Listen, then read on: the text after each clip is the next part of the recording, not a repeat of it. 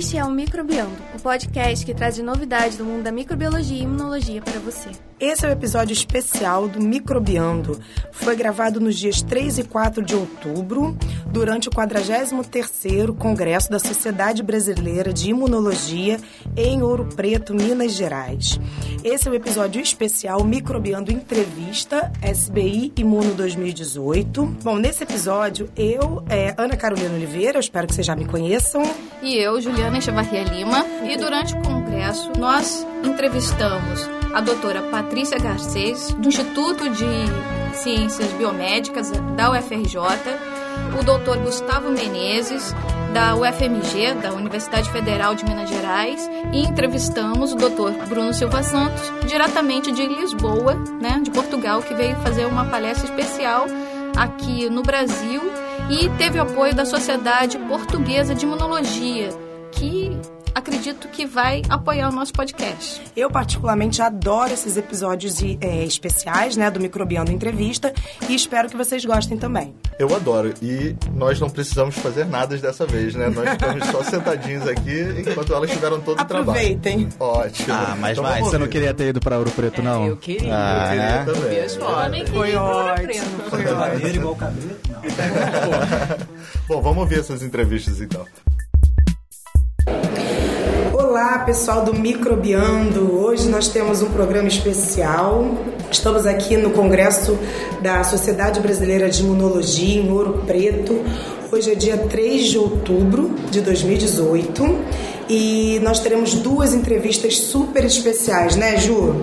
Isso mesmo, a gente está aqui agora com uma professora, Patrícia Garcês, é do Instituto de Ciências Biomédicas da Universidade Federal do Rio de Janeiro. Nossa vizinha. Isso mesmo. Precisamos vir para Ouro Preto para entrevistar a doutora Patrícia. É porque aqui é mais legal, né? E a, a Patrícia, você. A gente assistiu a sua conferência, foi super interessante, todo mundo fez um monte de perguntas, mas a gente queria começar essa entrevista do início. Quando você chegou no Brasil, né, você trazia na sua bagagem a experiência de estudar a microcefalia de origem genética. E você chegou durante a epidemia do vírus da Zika. E aí, que que, como isso mudou a sua vida? Olá pessoal, tudo bem? Prazer estar aqui. Olha, vou contar um pouquinho minha experiência com Zika. É, quando eu cheguei no Brasil, exatamente isso. Eu estava num pós-doc há seis anos, trabalhando com microcefalia primária de causas genéticas, então trabalhando, entendendo os mecanismos, como que essa malformação se dava, quais eram as células mais importantes, os fenótipos. E quando eu cheguei, voltei, fiz o concurso em 2015, é, fiquei muito assustada com que era uma malformação rara, né? Que eu sempre começava minhas palestras. Ah, eu trabalho com microcefalia primária. É uma malformação rara. E aí, de repente. Virou frequente. Se É, se tornou frequente, comum e, e teve um surto mesmo, né? De Exatamente. aparecimento de microcefalia. Então, isso foi pra mim, que conheço as consequências da microcefalia, fiquei estarrecida. Na verdade, foi. Eu lembro muito bem, em outubro de 2015 eu quase não dormi. Posso te contar um segredo? Em outubro de 2015 eu descobri que eu tava grávida. Eu fiquei desesperada. Foi muito tempo. Foi muito tenso. Então eu vivi os primeiros meses de gestação, o boom da Zika Imagina. no Brasil. É, e eu comecei a receber essas perguntas de várias É, pessoas. imagino. O que é microcefalia?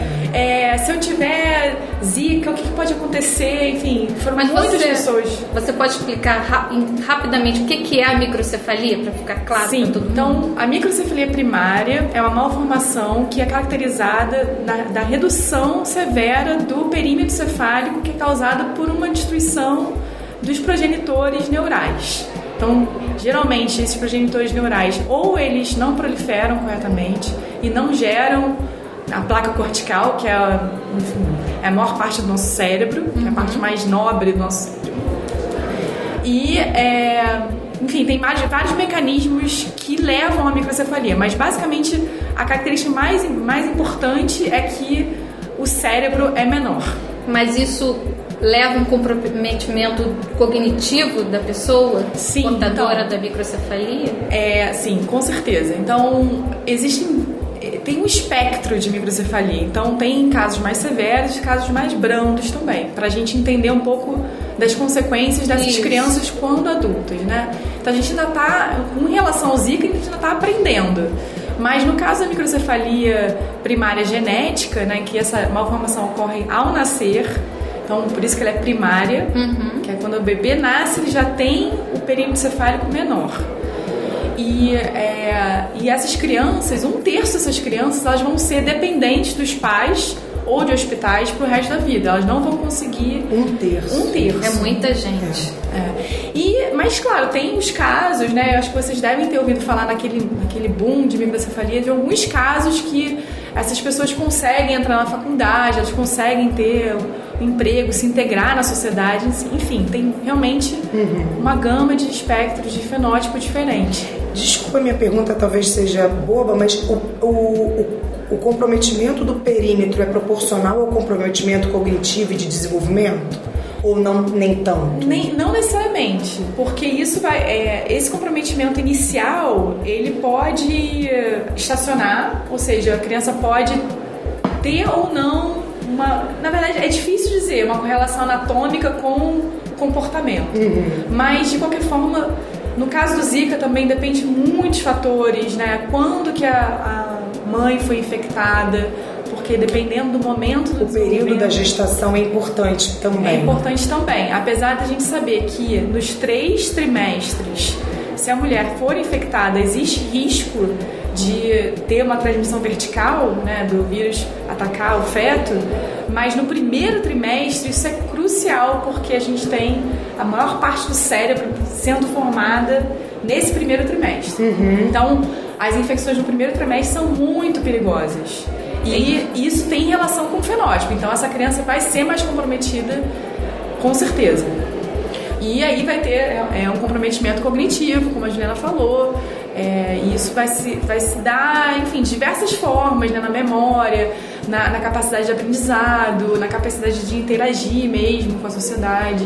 Então, basicamente, você resumiria o seu trabalho atual estudando a microcefalia induzida pelo vírus da Zika. Em que modelo, Patrícia? Então, a gente lá no laboratório, a gente ainda tem o modelo de microcefalia primária genética. Não- eu não parei de estudar, porque a gente ainda tem muita coisa para aprender.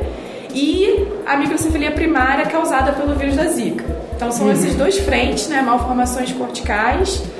é, em modelos, tanto modelos humanos, ou seja, em, em células tronco-neurais humanas, quanto é, modelos animais, que a gente usa mais. Modelos humanos, a gente faz uma colaboração com o Instituto DOR, que eles têm lá uma série de modelos que a gente pode usar, neurosferas, depois eu posso explicar um pouquinho melhor.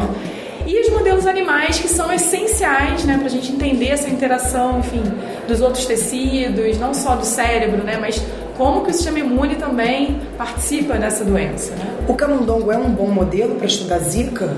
O camundongo é um bom modelo. É... Ih, agora você me pegou. Porque assim, ele é, ele é um modelo. Ele não é excelente porque o camundongo selvagem, ou seja, o camundongo que não tem nenhuma mutação, né?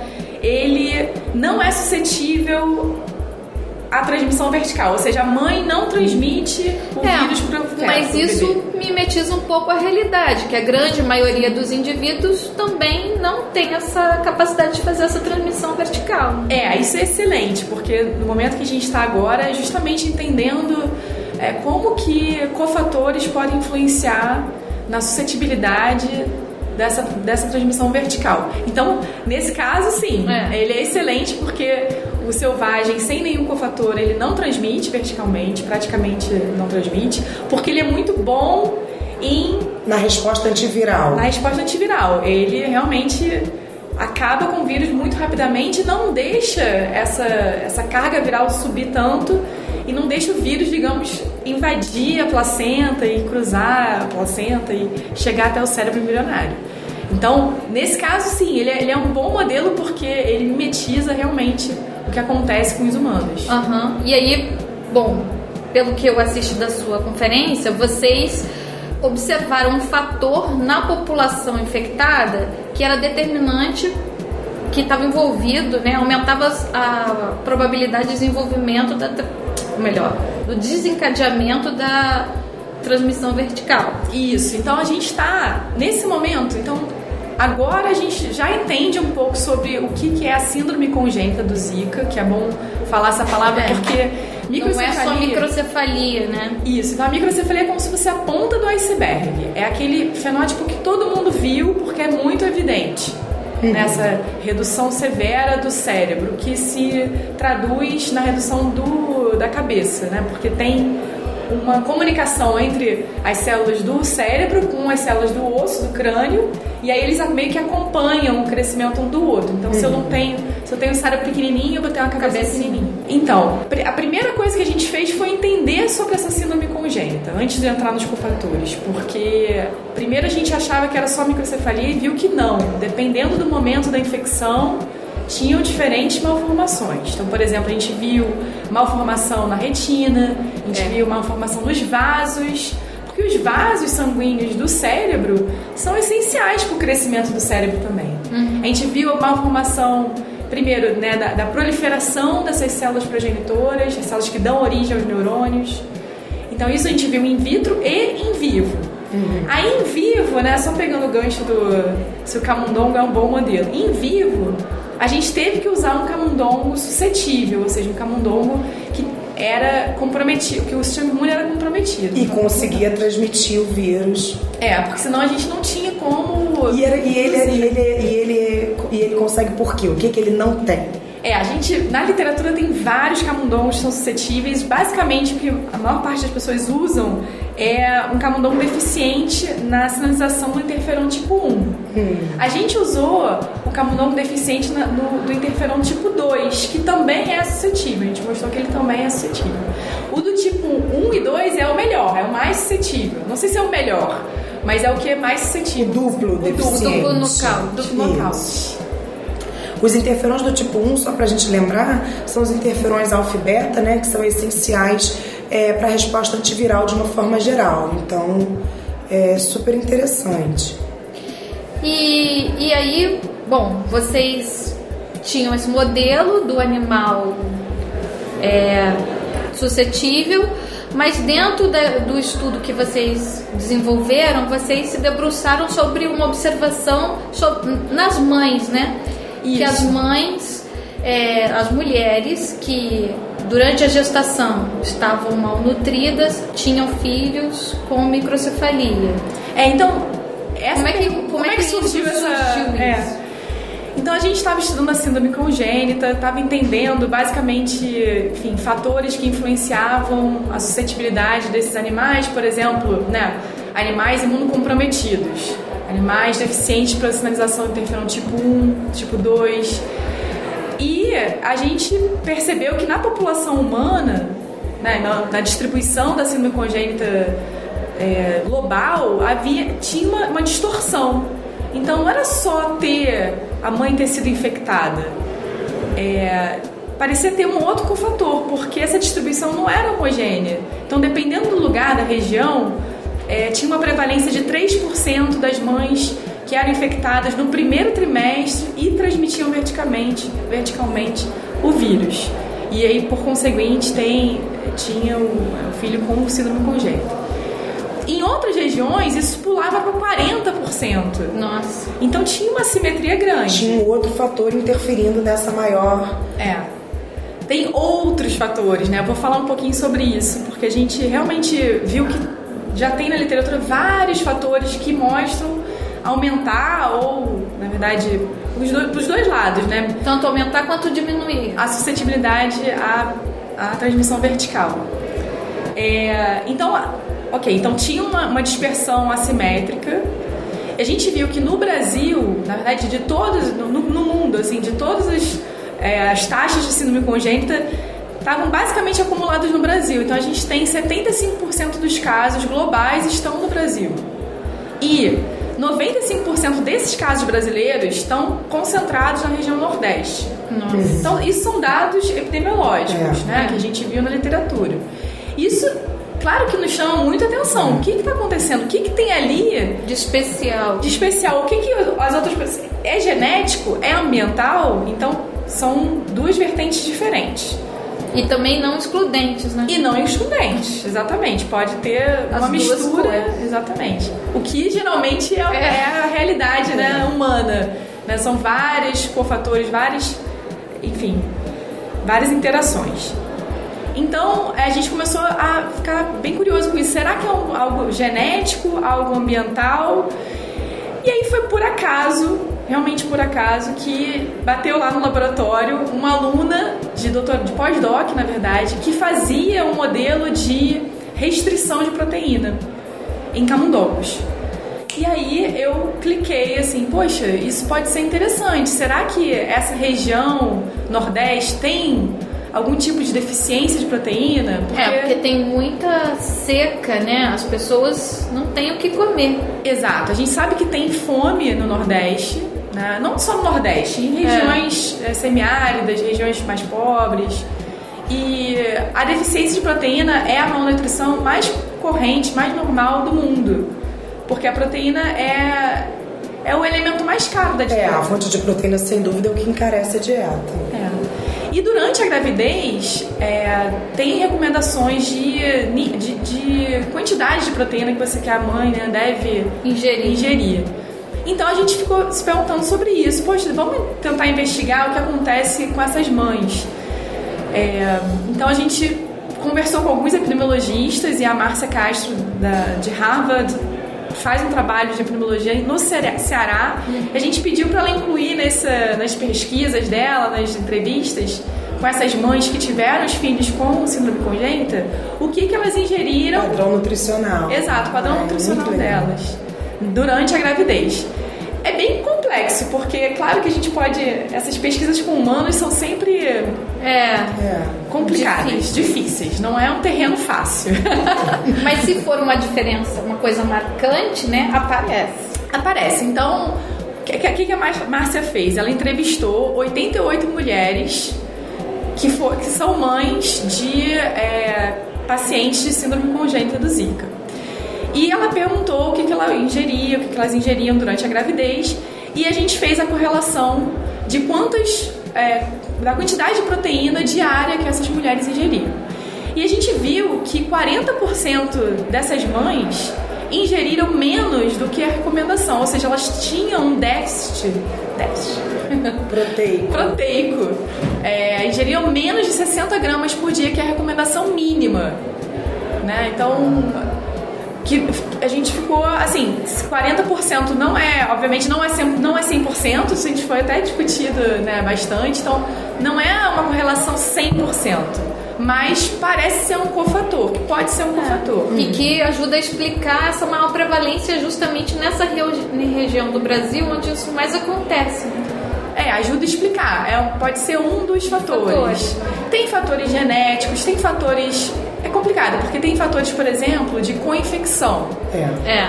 É, aí já é uma complicação. Então, se a pessoa está numa região mais desprovida de saneamento básico, ou mesmo que, mo- que mora em aglomerados, a gente sabe que isso aumenta a taxa de, de co-infecção.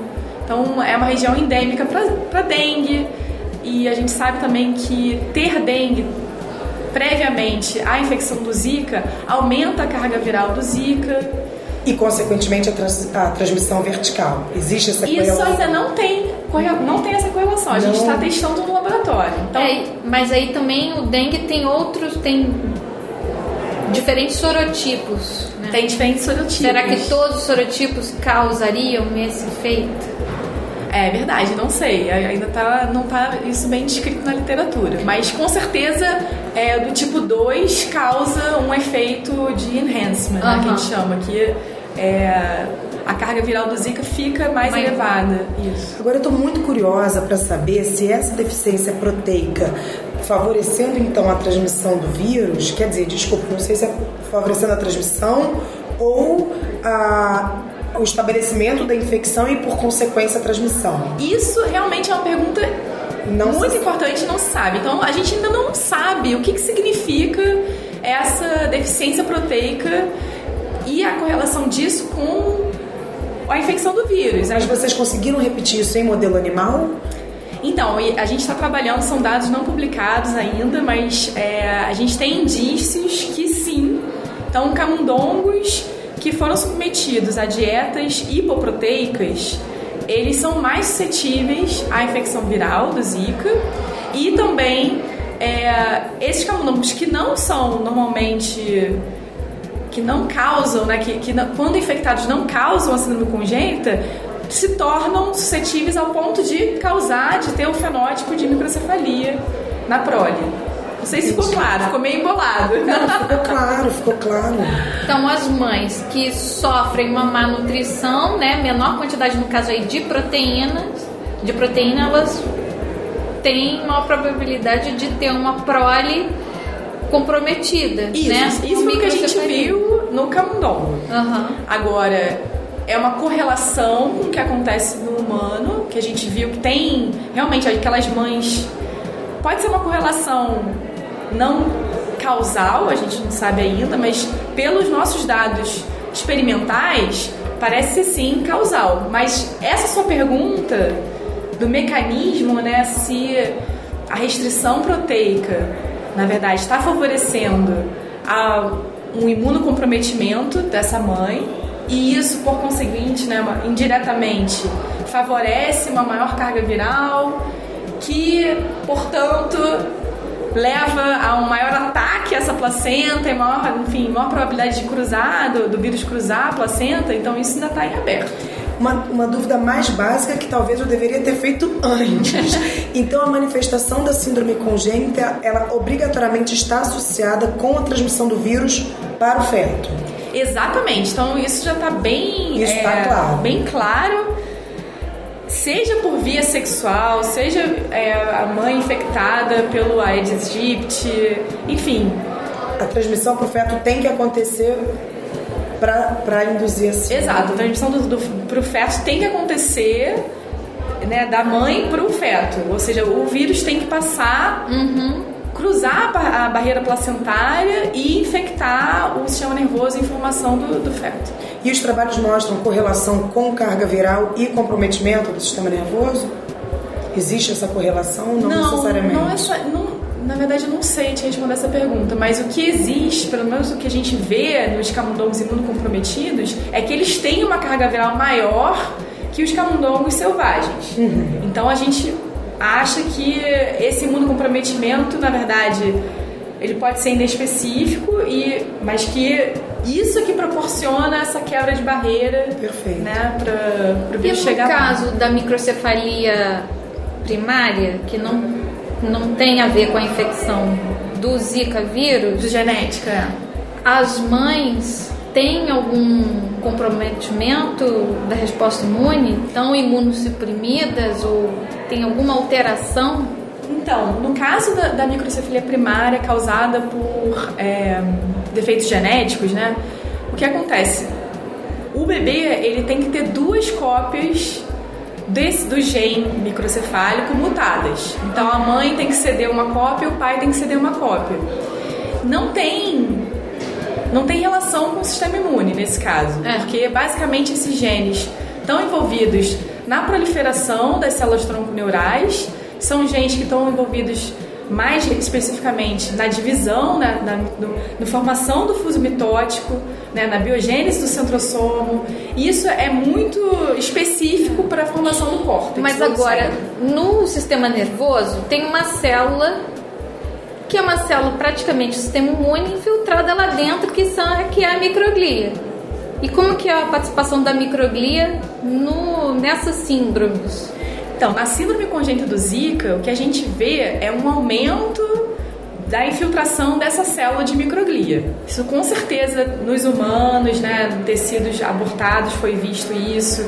A gente vê também nos, nos modelos animais que tem uma infiltração, ou seja, a infecção viral do Zika causa um recrutamento, causa uma inflamação, causa um recrutamento dessas células de microglia, causa até a gente viu um aumento de genes relacionados à gliose reativa. Mas isso em síndromes genéticas não acontece. Isso em síndrome genética não acontece. Então, é, tem uma diferença bem marcante né, da síndrome congênita do Zika para a microcefalia primária de causa genética. No que diz respeito à fisiopatologia. No que diz respeito à fisiopatologia. A síndrome congênita, ela, ela tem um aspecto é, inflamatório que a outra não tem. Com certeza não. E os neurônios, eles são afetados duplamente na síndrome congênita, porque não só eles sofrem por, né, por não ser, por não nascerem, por, por pela essa célula progenitora ter um arresto no ciclo celular, então eles não, elas não geram corretamente os neurônios, e quando eles são gerados, eles morrem porque eles são suscetíveis À infecção. à infecção, à, à inflamação. Mas eles são infectados? Eles, eles têm baixa taxa de infecção. Então, a célula-alvo do Zika no, no cérebro Quem são as células progenitoras. Ah. Então, são as células que geram os neurônios. Mas e no. E as células endoteliais, que a gente mostrou recentemente também, que são importantes. É. Mas então, na, na célula, no neurônio, ou a microglia, ou os astrócitos não são infectados. São infectados também. Mas não é o principal alvo. É, porque durante o desenvolvimento, é, esse- essas células vão aparecendo, né? Então, tem, uma, tem uma, uma sequência de eventos durante o desenvolvimento. Então, nesse- no início, a célula progenitora, que tem origem glial, ela é uma espécie de glia, uma Aham. glia radial, ela gera primeiro os neurônios, a fase neurogênica. Então, nesse momento, quase não tem astrócito, que é uma outra célula muito importante para o cérebro. É. Né? Então, nesse momento, a composição do cérebro é de progenitor, célula progenitora, neurônios, jovens e maturos, a microglia está infiltrando, já tem um pouquinho de microglia, e célula endotelial. O Zika, ele ataca preferencialmente as células progenitoras, a gente vê marcação e, e células endoteliais. Eu quero frisar isso porque a gente publicou recentemente um, um trabalho com células endoteliais no, no cérebro, né? Ó, vamos colocar o link de todos os trabalhos da Patrícia, né, para vocês irem lá olhar. Obrigada. E, é, e também a gente vê o Zika dentro da microglia. microglia. Agora a gente não sabe se Ela está infectada ou se ela está fagocitando Exatamente. vírus. E mais tarde, quando tem o aparecimento dos astrócitos, tem também é, comarcação com astrócitos. Então, o Zika ele, ele tem uma predileção por célula glial, porque a gente pode chamar da célula progenitora um tipo de célula glial. Entendi.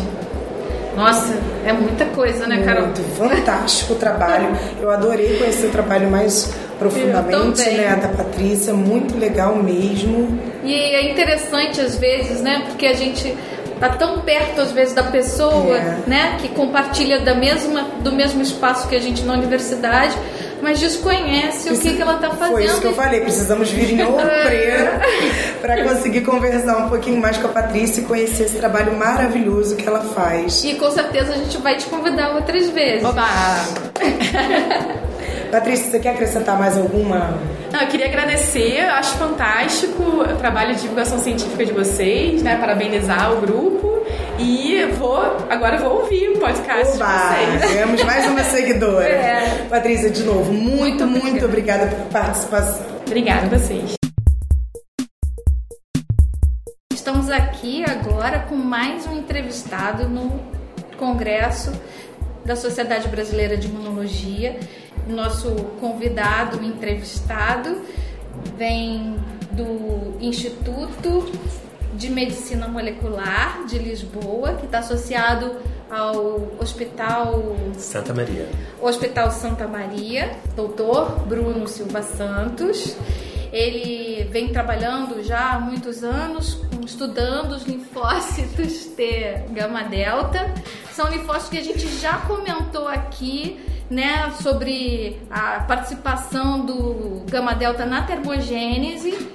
Né, foi um episódio um pouco intenso de imunologia, mas foi muito interessante. E fez muito sucesso esse episódio. hein? E a gente tem uma outra presença aqui super especial, que é a doutora Fernanda Kai César, que está agora no King's College, em Londres, trabalhando com Adrian Hayday. Oi, oi.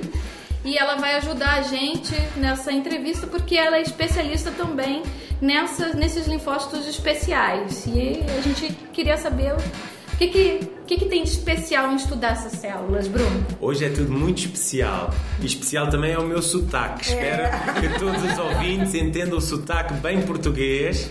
Uh, vamos falar com este sotaque bem, bem lisboeta. Ó, o Bruno tá, tá marcando a primeira participação internacional. Internacional. do Microbiando. Tá estreando. É um prazer, muito obrigado pelo convite de vir falar sobre os Gama Delta, que são realmente as minhas células favoritas. Um, elas são diferentes da maioria, não é? Como o seu nome diz, porque senão não se chamavam Gama Delta.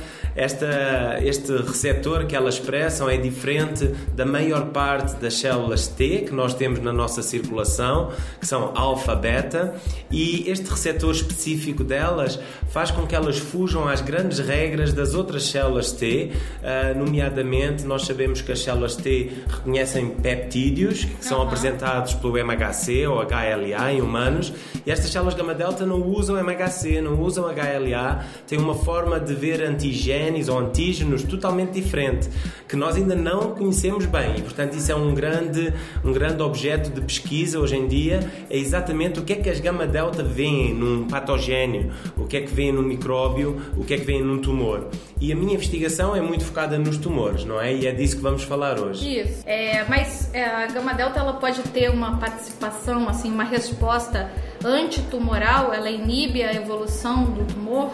Sim, eh, sabe-se desde há quase 20 anos e foi o meu mentor de pós-doc e hoje supervisor da Fernanda Kyle César, eh, o Adrian Hayday, que mostrou em 2001 que, que camundongos sem gama-delta eram mais suscetíveis ao desenvolvimento de tumor. Foi tumor da pele, que foi induzido com, com carcinogénios na pele, aplicação cutânea, e eles mostraram nessa altura que, que o camundongo sem gama-delta era mu- bem mais suscetível que o, que o camundongo normal e mesmo que o camundongo que não tinha célula alfa-beta. Nessa altura até foi uma surpresa que realmente era bastante notável o fenótipo do, do camundongo sem gama-delta, eh, que é o chamado TCR-delta knockout. O que se faz é tirar o gene do TCR-delta e sem delta não há gama-delta.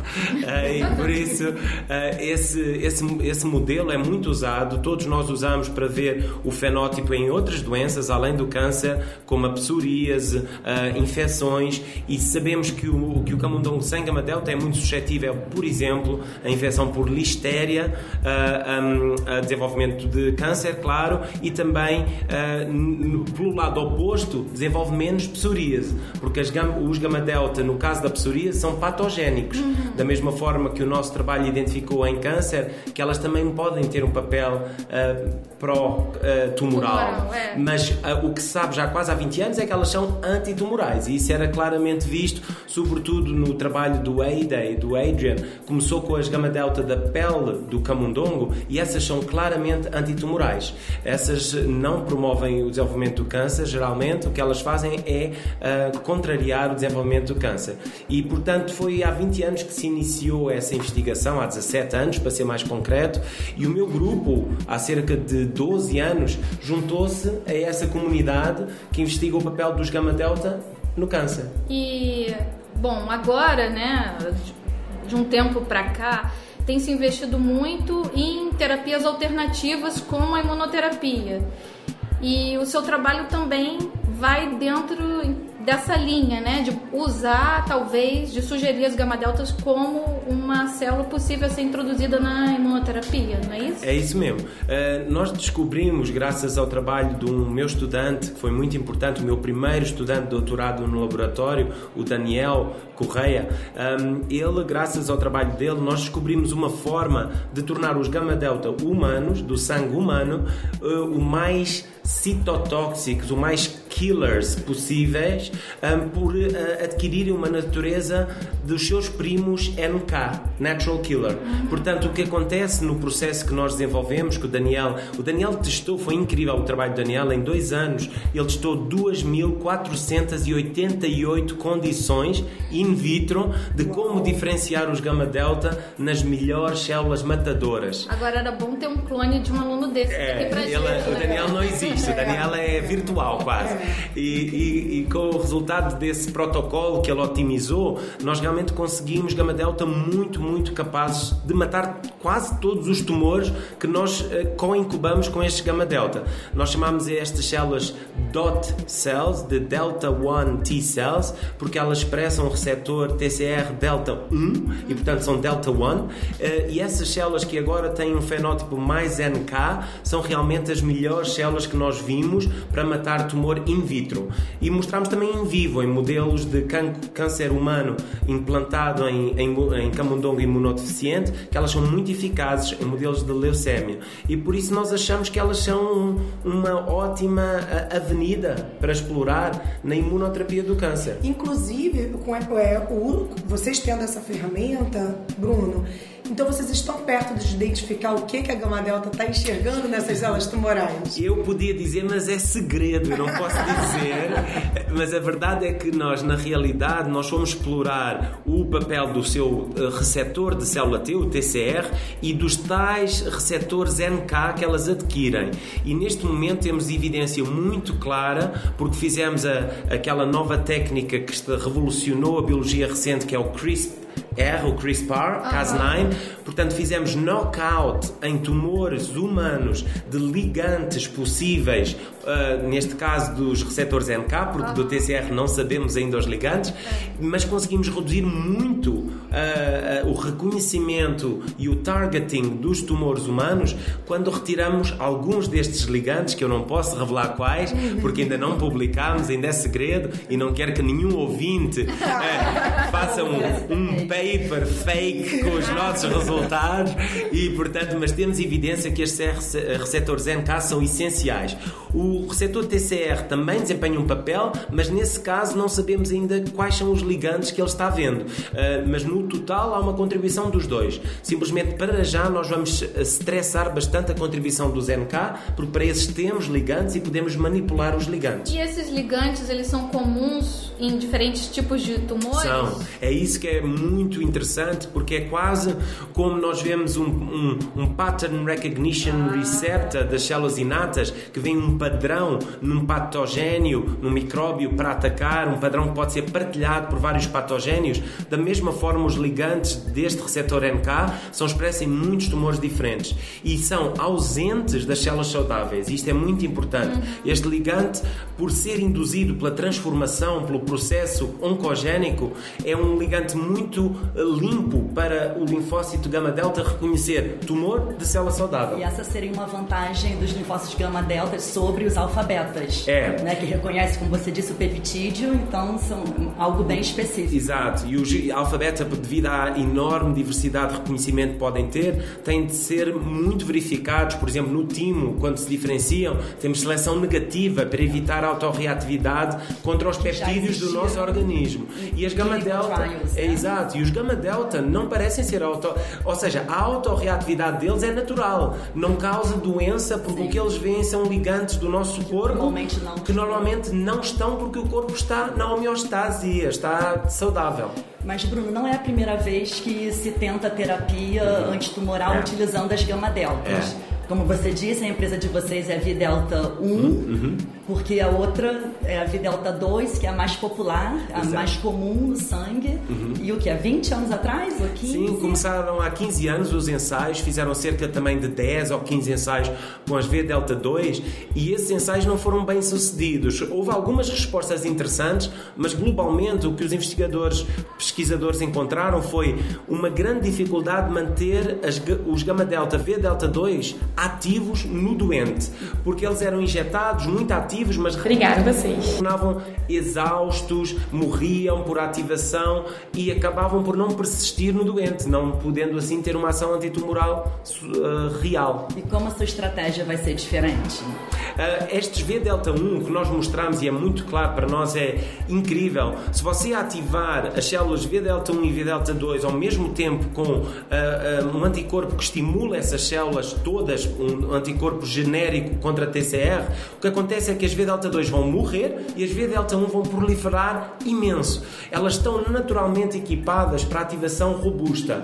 Nós já vimos alguns mecanismos que elas têm, expressam mais alguns receptores de sobrevivência, como CD27, têm níveis mais altos de BCL2 family um, e elas realmente gostam de ser ativadas via TCR e proliferam bastante. São felizes São na ativação. Felizes. E a nossa esperança é que elas se mantenham in vivo no doente. Em, em camundongo é incrível. Nós analisamos o camundongo dois meses depois da injeção, elas ainda estavam a proliferar. Era quase 70% das células no fígado, onde elas infiltram bastante, ainda proliferando. Impressionante. E dentro do tumor era cerca de 50% nas fases iniciais. Depois, como elas são antitumorais, elas reduzem o tumor e, portanto, deixa-se de ver um, um tumor real e, um, e, uma infiltração real de gama-delta. Mas, enquanto nas fases iniciais é impressionante como elas infiltram, proliferam, produzem interferão gama, que é muito importante neste caso para a reação antitumoral, e por isso temos grandes esperanças para estas células. E o tumor não consegue induzir a imunossupressão dessas é. células? É uma, essa é uma grande questão e os nossos modelos até agora não são bons porquê?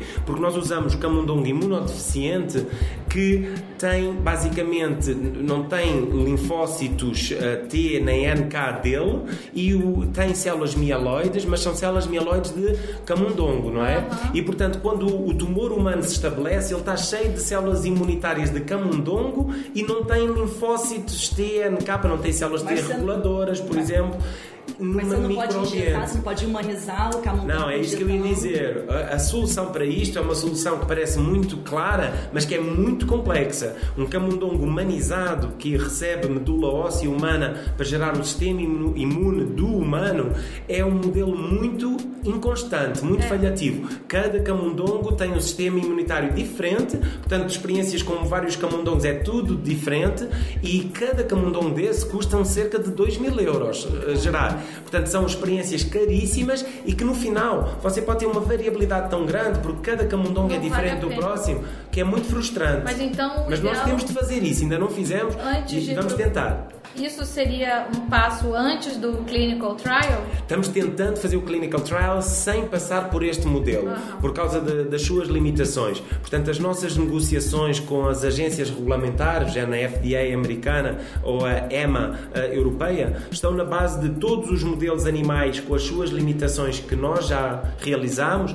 e tentar convencê-los que o melhor próximo passo é o humano. Não é ter modelos artificiais de camundongo, não é injetar as, as células em macaco macaco, em primata, porque todos esses modelos têm enormes limitações também e custam milhares de, de, É um investimento muito grande, vai atrasar o desenvolvimento da terapia e o que nós queremos para já é a fase 1, que é a fase da segurança. Portanto, é injetar estas células em doses crescentes, em pacientes e, e controlar bem a sua segurança. E se passarem na segurança, eu acho que não há razão pela qual ter eh, mais, uh, uh, digamos, preocupação em fazer experiência em camundongo. Modelos experimentais antes do humanos. É, qual seria, de repente, o primeiro tipo de tumor a ser testado? É, para já nós favorecemos um tipo de cancro do, câncer do sangue, de leucemia, chamado uh, leucemia mieloide aguda, porque é uma leucemia em, em, que há muita mortalidade, a quimioterapia leva no início à remissão do tumor, mas o tumor volta quase invariavelmente em 80% dos doentes e mata desses 80, mata 60% muito rapidamente. Então nós achamos que como a remissão a, a, a, recidiva, a volta do tumor, demora cerca de seis meses em média, nós tínhamos ali seis meses para dar as nossas células para impedir o regresso do tumor. E então achamos que é, é mesmo um tumor que não tem nenhuma alternativa imunoterapêutica, a anti-PD1 não funciona, não temos CAR T-cells para AML ou LMA e por isso é um tumor no qual nós já realizámos experiências em camundongo e que temos a prova de conceito e queremos avançar o mais rápido possível. É, muito legal. Bruno, você comentou o custo, que um animal hum, custa 2 é. mil euros.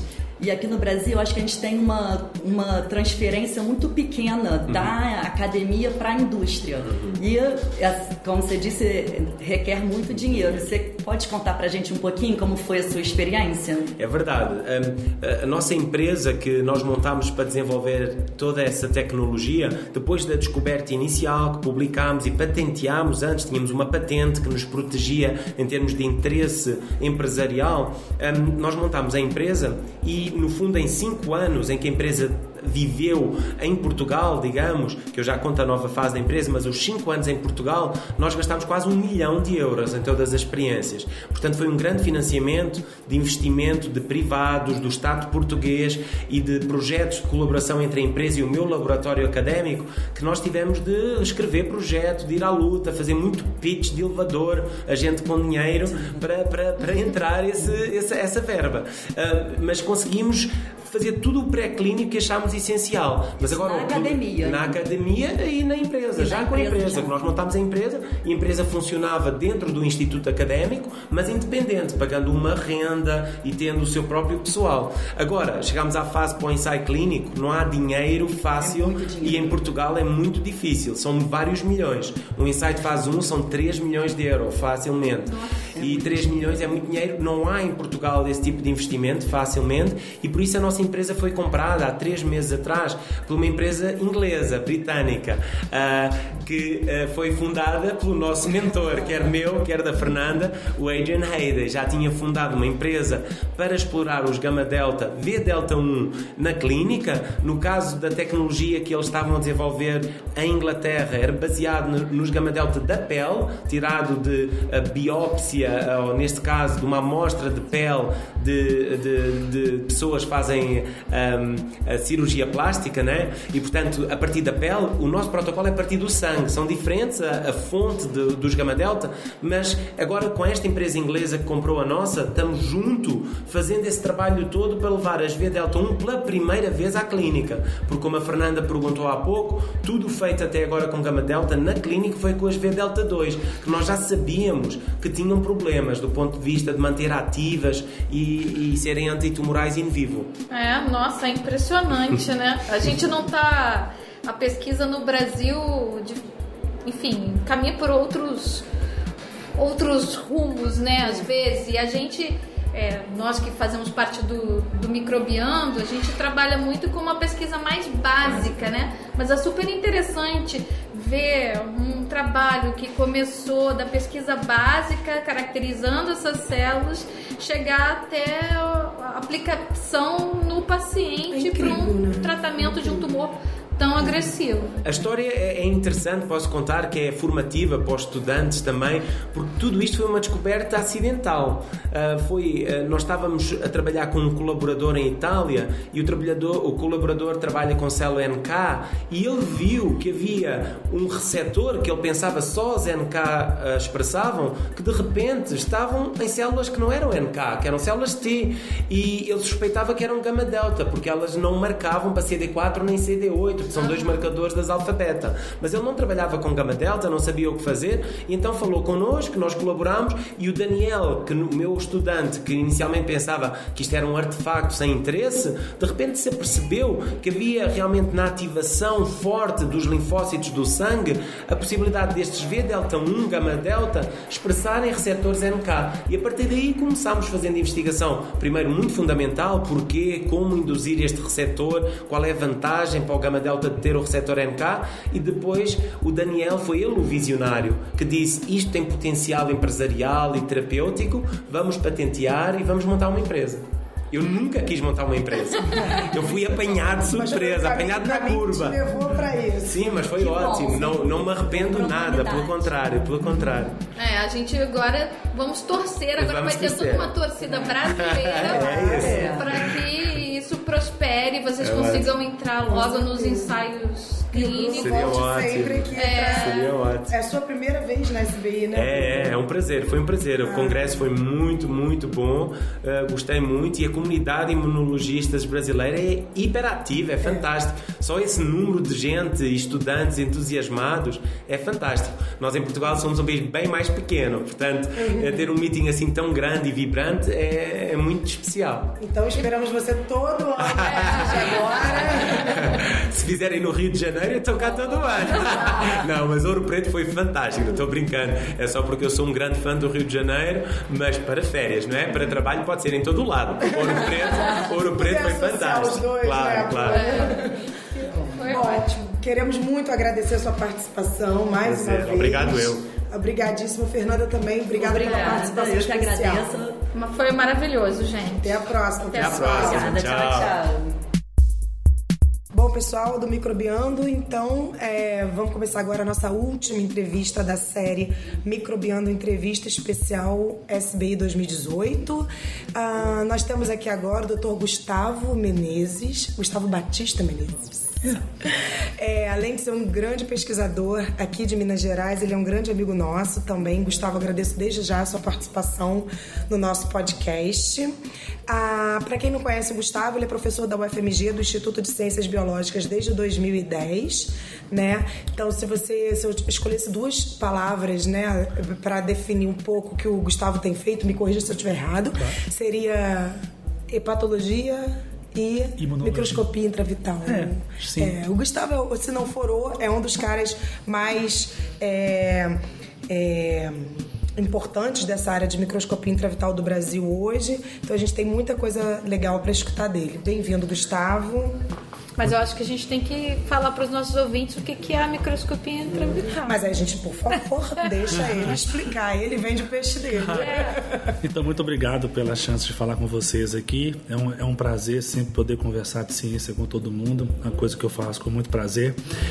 Então, é, a microscopia intravital, se a gente olhar a- a- as, as duas palavras, ela meio que explica o que, que ela é. Então, é, na história, as pessoas sempre tiveram muita vontade de enxergar as coisas, né? Então, é, inventaram microscópios, enfim. Mas para enxergar a maior parte dos objetos e dos tecidos que a gente geralmente é, enxerga, os tecidos são geralmente pedaços de tecidos mortos. Né? Então você pega um tecido ou um que, que pode ser um pedacinho de uma folha de uma árvore, pode ser um pedaço de uma carne, pode ser uma meia calça, o que você quiser ver no microscópio, mas quase que sempre são tecidos que não têm vida. É, isso, por mais bonito que seja, limita um pouco como é que você entende que a vida acontece, já que aquele já não tem vida mais. A fisiologia. É, então a nossa ideia é pegar um, ao invés de pegar um tecido morto, a gente conseguir ver essas respostas biológicas no animal vivo. Então, ao invés de colocar no microscópio esse pedacinho de tecido, a gente faz alguns procedimentos em animais, que pode ser desde um peixinho até um camundongo, até um, um coelho menor, um, um rato, qualquer coisa que seja, onde a gente coloca o animal é, geralmente dormindo anestesiado no microscópio e visualiza dentro dele a resposta biológica acontecendo. E no meu interesse específico, eu tenho muito, é, muita curiosidade em entender como que a resposta imunológica acontece dentro do animal. E especificamente, o nosso, nosso grupo trabalha muito com fígado. Então, é um órgão muito importante em vários setores do corpo e a gente visualiza essas células imunológicas agindo dentro de um animal vivo. Então, por isso que a gente chama de microscopia intravital. Gustavo, você é dentista. Me conta, antes da gente entrar no seu trabalho propriamente dito, porque tem muitos ouvintes, alunos de graduação de uma forma geral. Muitos relacionados à pesquisa, mas outros nem tanto. Como é que você caiu numa pes- na pesquisa básica? Primeiro, sua pesquisa é considerada pesquisa básica. Com certeza. É, então, é, é, a vida é muito interessante nesse aspecto de carreira que a gente planeja para depois planejar de novo. Né? Então, meu primeiro plano, quando eu fiz vestibular, eu, eu, eu achava que eu tinha uma habilidade manual, uma coisa assim, e me sugeriram, ah, você tem que fazer odontologia, porque dentista é muito habilidoso e tal. E eu fiz odonto. No segundo período de faculdade, um tio meu de Patinga falou comigo assim, ó, procura pesquisa, que pesquisa é o que há na faculdade, todo mundo que eu conheço de inteligente faz pesquisa, aí que foi na minha cabeça, eu nem imaginava que era pesquisa, né? Aí quando eu fui para o ICB, me falaram, ó, você pode fazer pesquisa, que é iniciação científica, eu entrei no laboratório de iniciação científica fazendo odontologia, mas a minha pesquisa era naquela época com migração de células imunes no rato e tal. Eu fui fazendo essa pesquisa e as habilidades que eu tinha, em teoria, de mão, me ajudaram a operar animais, a fazer procedimentos minuciosos. Eu fui tomando gosto pela pesquisa, ainda fazendo odonto. Quando eu formei em odontologia, que foi, acho que foi a quebra de caminho, assim, que eu fiquei, eu gostava muito de cirurgia, é, talvez por essa coisa de, de, de gostar de habilidade manual tal. É, então eu pensei, eu faço medicina para poder operar paciente ou eu aproveito esses quatro anos de laboratório e vou fazer carreira acadêmica? É, operar camundongo, né? Operar camundongo. Aí eu comecei a fazer o mestrado, o doutorado. Aí nesse período de mestrado e doutorado eu tinha contato com pacientes ainda, parte de que vieram da faculdade, parte de pacientes da faculdade que indicaram familiares. Então você fica naquela coisa de atender pessoas ainda. Aí quando eu saí do Brasil para fazer o primeiro pós-doutorado, aí eu falei que eu não voltava mais para o consultório, uhum. eu queria fazer pesquisa e comecei a fazer um outro plano, que era como me preparar para que eu pudesse fazer pesquisa profissionalmente falando com um professor da universidade, enfim, que é um é um é um, é um tra... é, você tem que ter um plano nisso, né? Tem que ter um plano. É, tem que ter um plano. Não é, é trivial. Não, aí eu, e, e, esse plano tem que ser ajustado com o tempo, que ele vem mudando ao longo do, do tempo, né? Se adaptando também. É. Né? Então aí, quando eu saí do Brasil, quando eu voltei do pro Brasil, eu já tinha mais ou menos uma cabeça assim, é, eu tenho que agora é, começar a, a estudar para os concursos de professor e interessante que não foi, eu não voltei imediatamente e virei professor, né? Eu fiz cinco concursos até eu conseguir passar no concurso para ser professor. É, é, alguns eu fiquei em segundo, tinha só uma vaga, outros uhum. eu nem uhum. passei. Uhum. E aí até que no quinto concurso que eu fiz, é, eu consegui entrar. Então assim, é, e então isso é uma outra lição também que você não pode desistir quando o primeiro concurso Com te derruba, certeza. né?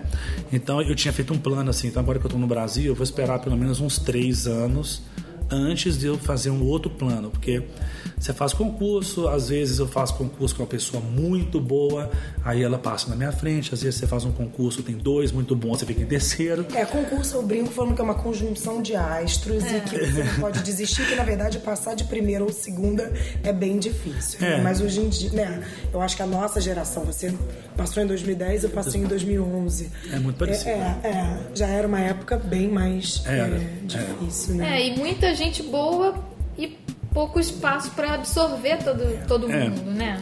É, e eu, eu, acho que é importante você tocar nisso, que é, assim, cada vez mais tem ficado claro que o, o, o doutor ou o pós-graduado, ele, ele cada vez tem mais espaço para trabalhar, inclusive fora da academia. Então a gente está meio que redefinindo esse conceito de sucesso do doutor, que por muita gente achou que o doutor ou o cara que faz mestrado doutorado, o único sucesso dele era ser professor de universidade. Hoje nós temos uma, uma, muitas empresas multinacionais, Sim. consultoria, estão é, absorvendo doutores como profissionais. É, e lá no Rio, eu até a gente tem experiência de alguns doutores, né, que foram fundadores de startups uhum. e que se tornaram depois empresas que estão sendo bem sucedidas. É, eu acho que isso amplia muito o horizonte, assim nessa época onde as pessoas têm desacreditado da ciência. É. Fazer pesquisa não obrigatoriamente vai te levar para o caminho de fazer ciência em uma universidade federal. Uhum. Você pode ser um cientista ou um pesquisador extremamente importante numa multinacional, numa, numa empresa de tecnologia, numa consultoria e até mesmo criando a sua própria empresa. É. Então, eu acho que assim como o acesso ao doutorado aumentou muito, a absorção de profissionais doutores tem aumentado também. E às vezes a gente esquece de contar para o aluno que ele não tem que ser você. ele pode ser mais ou ser simplesmente diferente de você e ter igual ou até mais sucesso que você. Com entendeu? certeza. Então, isso, isso, eu acho que é uma mensagem de uma mensagem positiva, de esperança para quem curte a carreira científica, vê os noticiários que está tudo muito ruim, mas tem alternativa para melhorar. Perfeito. É. Bom, vamos falar de, ciência Bom. um pouquinho? Sua palestra foi sensacional. Obrigado. Adorei.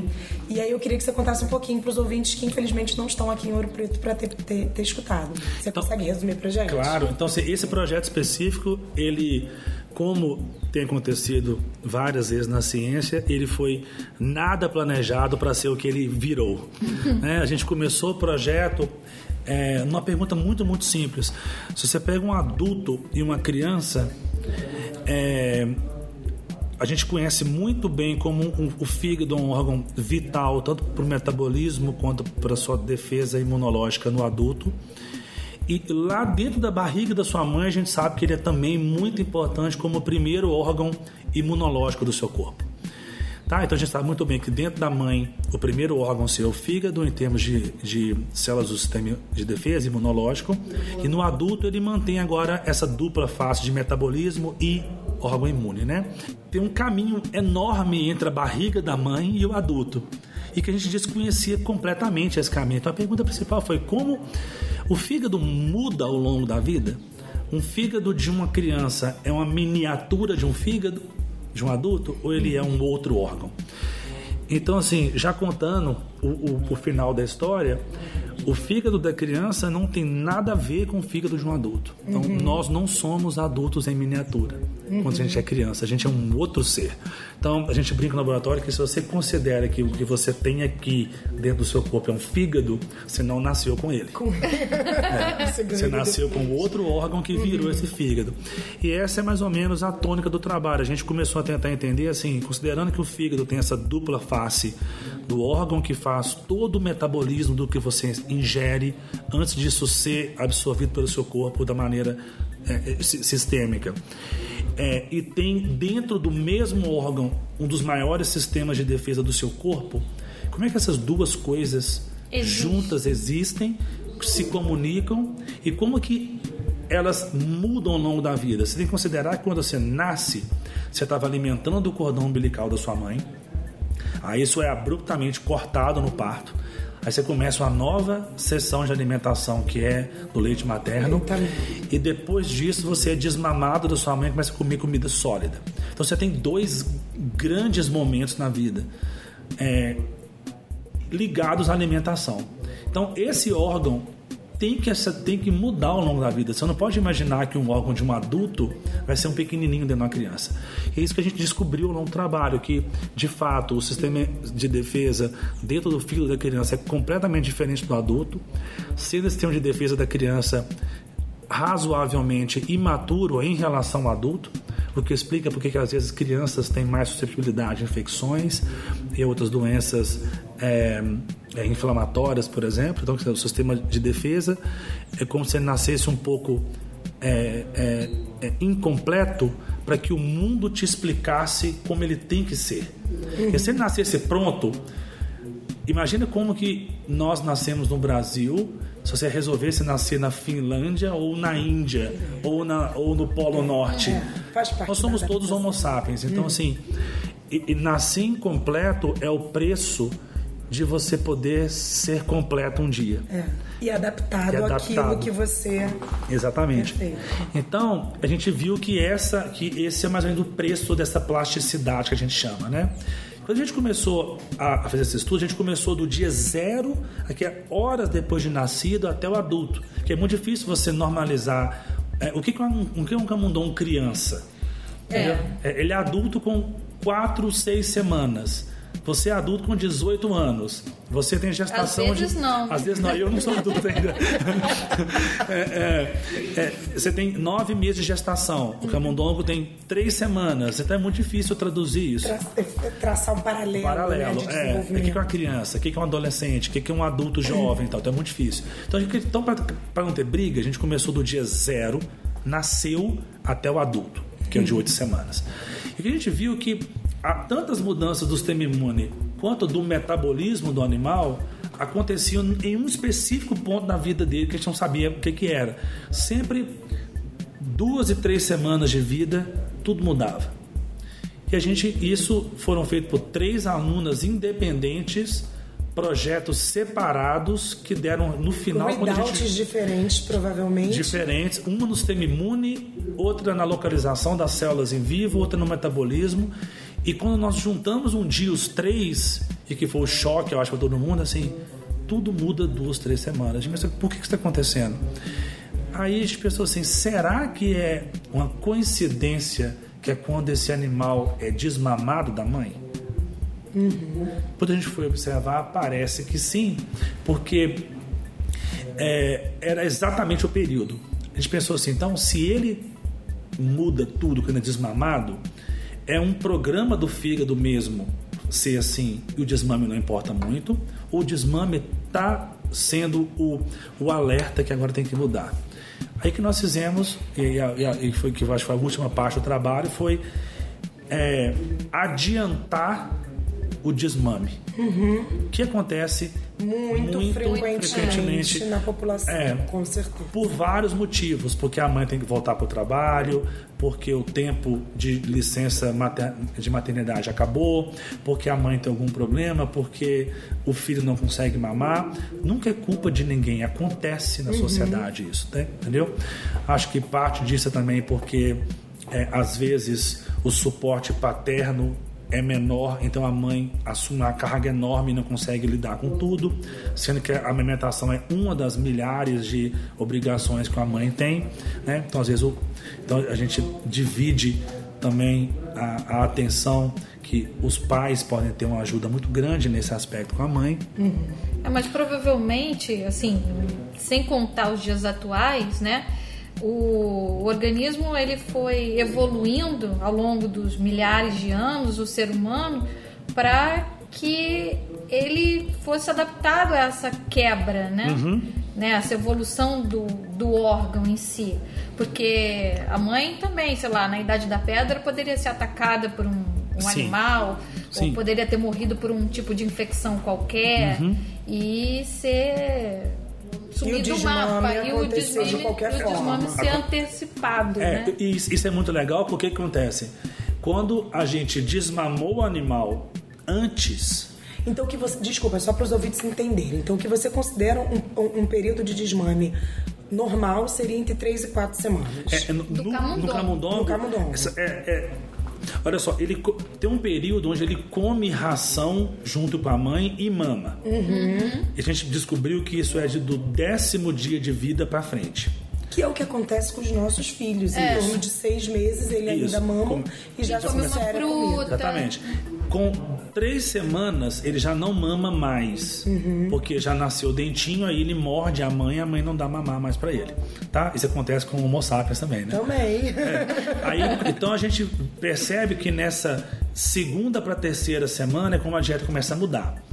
E quando a gente adiantou isso uma semana de maneira forçada, Uhum. tirou ele da mãe e deu comida normal para ele, é, ração, o fígado mudou completamente, geneticamente falando. Todas as vias de metabolismo nós estudamos foram para a diferença do irmão dele que ficou mamando. E isso foi observado já enquanto ele era adulto. A- e- a- Essas mudanças foram aconteceram com quatro dias depois do desmame e foram vistas até animais adultos. Incrível. Então tem vias que continuaram altamente expressas em adultos. Quer dizer, mostrando que o momento do desmame muda você no início e que pode ser herdado ao longo da vida. Aí no ponto levantado sobre esse- esses problemas que podem acontecer que desmama prematuramente, o animal não morre e a gente também não morre. E o ponto é, às vezes no serviço público e em de saúde, é, você tenta reduzir a mortalidade de uma doença como um dos fatores de sucesso em, em- em saúde pública. Um outro fator a ser considerado é que tem doenças ou problemas que não matam e não matando você gera pessoas com problemas para serem cuidadas a vida inteira.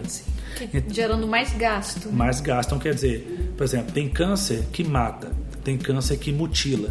Os que mutilam geram um gasto de saúde, sem contar o problema para o paciente que é imensurável. Claro. Não tem como É, você claro, medir isso. claro. Mas em termos de saúde pública, a gente tem que considerar, porque, é, inclusive, parte do dinheiro que pode salvar esse cara vem da saúde pública. As pessoas que não morrem são também importantes. Então, o desmame ele pode não matar pessoas, mas ele pode gerar pessoas menos saudáveis. Então, quer dizer, é, é- é- pode ser uma matemática simples, que a gente quer tentar ajudar o governo nesse aspecto, que é mais barato você voltar a mãe mais cedo para o trabalho para produzir e desmamar uma criança antes, ou você deixar a mãe e criar um adulto que vai ter um custo menor ao longo da vida inteira. Mais saudável, né? Mais saudável, mais economicamente viável, talvez o contato com a mãe, independendo do leite, pele, pele, carinho, carinho, mãe, filho, isso, isso pode evitar, por exemplo, isso já está muito bem descrito, que desmame prematuro pode gerar problemas é, psiquiátricos na fase adolescente e na fase adulta. Tem noção da quantidade de pessoas que são afastadas do trabalho, que não produzem, que tomam remédio, que são infelizes somente por problemas é, é, psiquiátricos que nós ainda entendemos pouco e que elas são ainda tratadas com medicamentos que são na base do acerto erro. É. Então, talvez, se nós começarmos a pensar o seguinte, o que importa no final das, das contas são pessoas saudáveis, crianças saudáveis, adolescentes saudáveis, adultos saudáveis. Não, eu, eu não acredito que o, o- o- a economia deva ser feita tirando a mãe de um filho. Não é uma economia. Não, não é. Certamente em nenhum fator, ainda que nós venhamos a descobrir que não faz diferença nenhuma, a mãe está com o filho vai ter efeitos em termos psiquiátricos, em termos de felicidade. Então, assim, acho que é um momento legal onde o, o- a ciência experimental ela transcende a nossa bancada e vai tentar levar uma discussão para as pessoas assim, aonde a gente quer chegar? A gente quer de fato reduzir o tempo de aleitamento materno até o mínimo para uma criança não morrer de fome. É porque está quase isso. É. Para É. algumas, para empresas privadas, sem dúvida, é, é, é muito curto esse tempo. Com né? certeza. Então, se as pessoas fazem. assim, E, e mais, a gente vai começar a fazer terrorismo com as mães que se elas não voltarem para o trabalho, elas vão ser demitidas. É o que acontece em muitos lugares, que apesar dela não poder ser demitida quando No ela período. é gestante, É. assim que ela volta, ela é demitida, É. criando também um, um problema psiquiátrico, mãe. psicológico para a própria mãe. Claro. Aí, aí, você imagina uma pessoa que, tá, que é recém-mãe, tem toda uma vida para cuidar pela frente. Eu tenho 37 anos, minha mãe cuida de mim até hoje. Então, isso não, isso não- isso não resolve quando a gente fica só 18 anos, né? É. Então, toda a vida para frente. Aí, naquele momento que ela mais precisa de entender se eu tenho que ter uma segurança, porque agora tem um filho para cuidar. Ela vai pensar o quê? Mas se eu amamentar ele muito tempo e não voltar para o trabalho, eu vou perder meu emprego. Cara, a gente, não pode expor as pessoas a essas escolhas. Então você acredita que além de alterações metabólicas, podemos dizer assim, no fígado, Uhum. você acha que então podem existir impactos em outros, Certamente. em outros contextos? Sim. O que, o que nós estamos fazendo agora é o impacto imunológico, que é a nossa linha de trabalho. Assim, o tanto que esses, esses recém-nascidos desmamados são mais susceptíveis à infecção ou têm problemas ligados ao sistema imune ao longo da vida. E, tem um- e eu espero, e não é a minha área, que eu não tenho conhecimento disso, mas eu tenho, eu tenho certeza que tem brilhantes pessoas no Brasil especialmente para fazer isso, é como que esse desmame prematuro pode alterar, por exemplo, memória, cognição, é, socialidade. É, o impacto na microbiota é imenso. Uhum. E aí, na sua palestra, eu achei muita graça, porque você falou: não sei, não fiz ainda, não me perguntem, porque eu não sei a relação da alteração É. do fígado com a microbiota.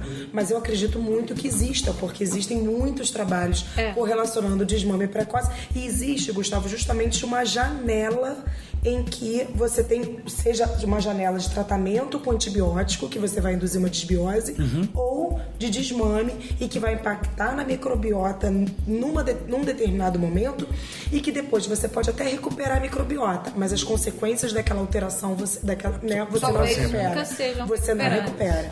Então eu acho Claro. que também. Não, assim, o- é, a, a brincadeira séria que eu fiz é que é tão, é tão importante e, e é indiscutível que a microbiota é, é fundamental em todos os setores do seu corpo, que eu não, eu não, eu não tenho cérebro para estudar microbiota.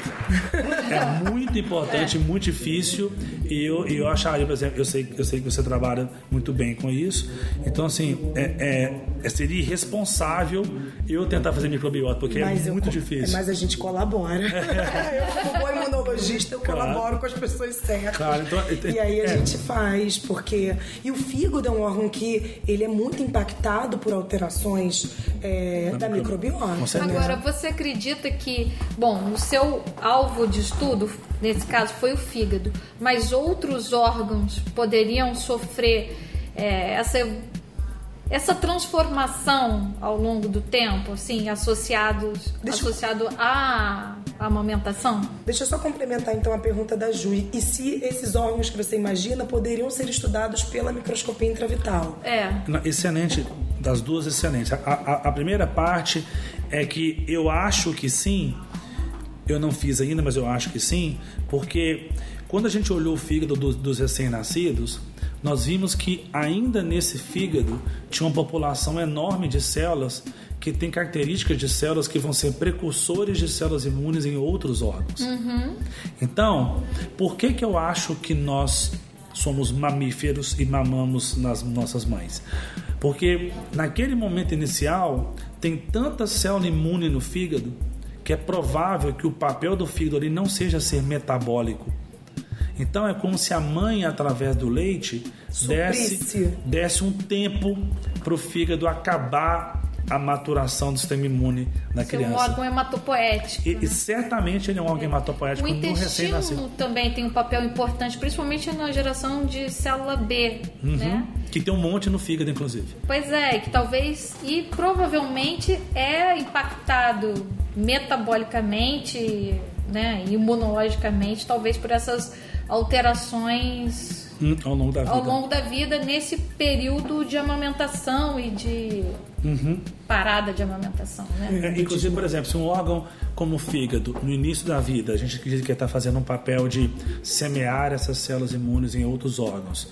Se naquele momento que ele está sendo poupado pelo leite materno, para poder fazer a função quase que exclusivamente imunológica, você interrompe forçando o fígado a ser metabólico antes da hora, talvez os outros órgãos não, não tenham o semeamento correto dessas células.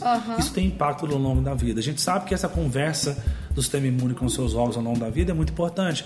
E, e voltando naquela parte de ser plástico, e também, assim como no metabolismo é importante, o sistema imune é também importante ser plástico, porque você não sabe quais antígenos você vai encontrar ao longo da vida.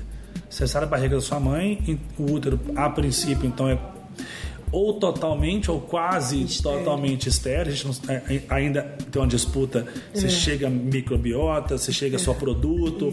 Eu já li as duas coisas. Enfim, então, mas assim, a é certamente menos colonizado do que o meio externo. Sem dúvida. Então você vai pegar um ambiente que pode ser super colonizado ou menos colonizado, depende. Então você tem que se adaptar. Então você tem muito É. que adaptar também. Entendeu? Então essa plasticidade. E, e se você imaginar, é muito inteligente a evolução colocar a maturação do sistema imune dentro do fígado. Porque eu acho que parte do seu sistema imune existe para você tolerar o que você se alimenta. Isso é utilizado por outros setores, mas assim, é fundamental você tolerar o que você come, Claro, senão você morre. certeza. Então, colocar isso no fígado, que está logo depois do intestino, é muito inteligente. Com certeza. É. Então eu acho que essa maturação pode. O fígado é como se ele fosse essa alfândega das coisas que vêm do intestino. Então é como se na vida do, do animal ou da pessoa ela tivesse uma chance de entender o seguinte: esses alimentos, esses, esses antígenos da alimentação, eu tenho que tolerar, to, é, tolerar, senão esse indivíduo não vai conseguir se nutrir, vai morrer. Então, assim, é essa viagem. Da- da- do nascimento até o adulto que a gente está fazendo.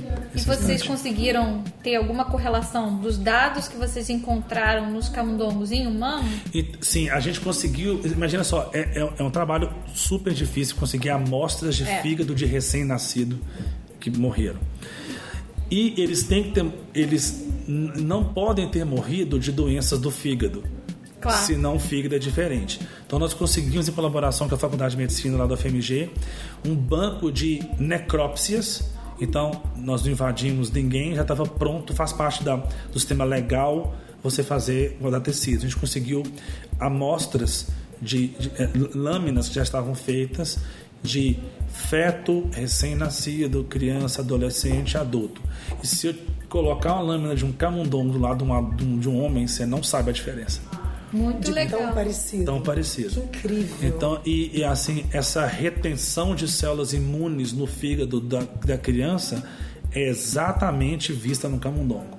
Então, os tempos são diferentes, mas se você organizar pelo fígado, você tem uma correlação é, é, direta. Então, fígado de recém-nascido, ao contrário de adultos, tem muitas células imunes e poucas células metabólicas.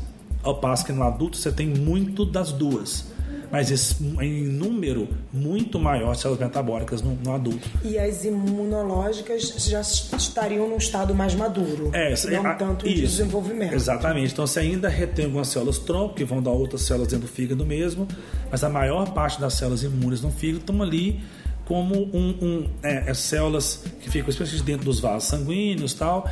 É como se o sangue e o fígado fosse mais ou menos uma coisa só dentro do fígado. Uhum. O sangue meio que faz parte do fígado. A gente conversa da fígado, ao contrário de outras pessoas, a gente nem tira o sangue do fígado. Não, na nossa concepção, nossa concepção, o, o, as células estão dentro do vaso sanguíneo, mas não estão só passando pelo fígado muitas moram dentro do fígado. Uhum. E se você perfunde isso com qualquer solução ou tampão, você é, artificialmente tira células que fazem parte do fígado. Claro, da entendeu? fisiologia, da fisiologia do órgão e da, e da, resposta imune do órgão. Uhum. Então, assim, é, então, em seres humanos, o que eu posso falar até agora é que com um modelo de desenvolvimento, o camundongo ele, ele reproduz muito fielmente o que acontece com o ser humano. Eu diria que o camundongo, talvez, ele nasce. É, se você considerar, o, o camundongo é como se fosse um ser humano prematuro.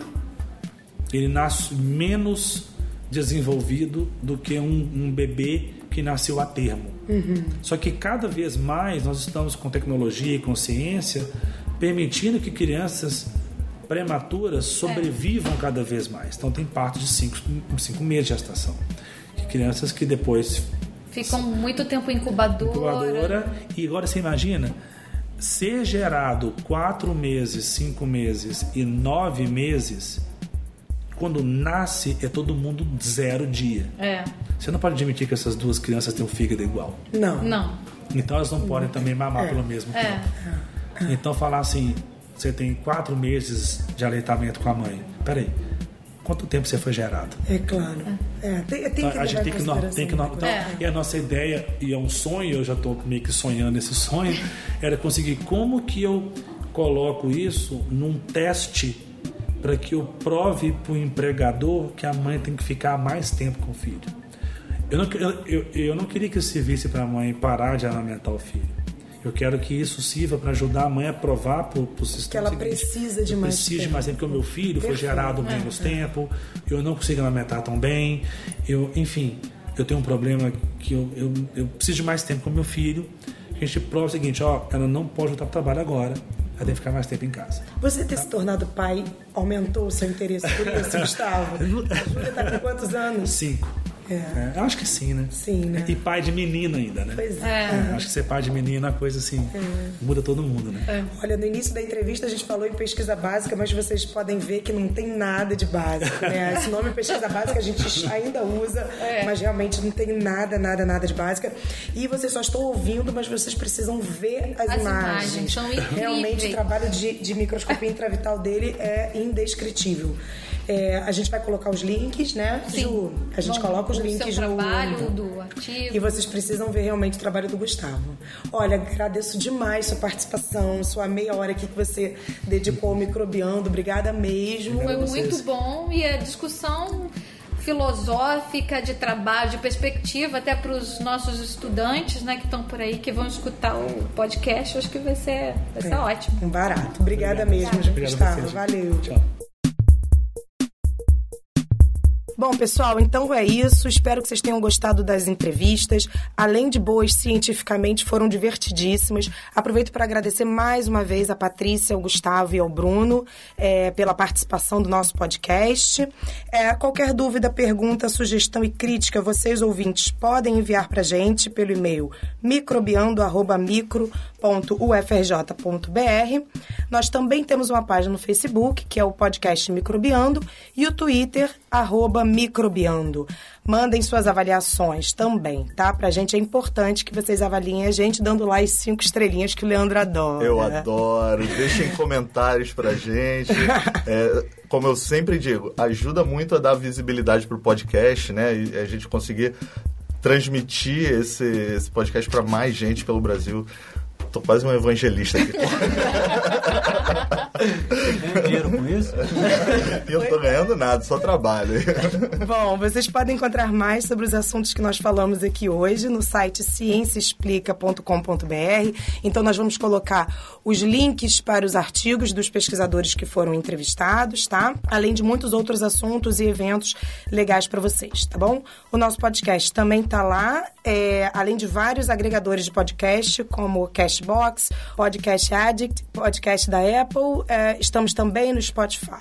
Tá? No Google também. O podcast Microbiando tem o apoio do Instituto de Microbiologia, professor Paulo de Góes, e do Instituto de Biofísica Carlos Chagas Filho, ambos da UFRJ, e da Fiocruz, além da SBPC, da SBI, da SBM e do site de divulgação A Ciência Explica. Esse episódio foi produzido por Hugo Marins, do Notem, Núcleo de Novas Tecnologias e Mídias do Instituto de Biofísica Carlos Chagas Filho, e a trilha sonora do Microbiando foi produzida por Daniel Vasques. Valeu, galera. Tchau, Até a gente. próxima. Até a próxima, gente. Tchau, tchau.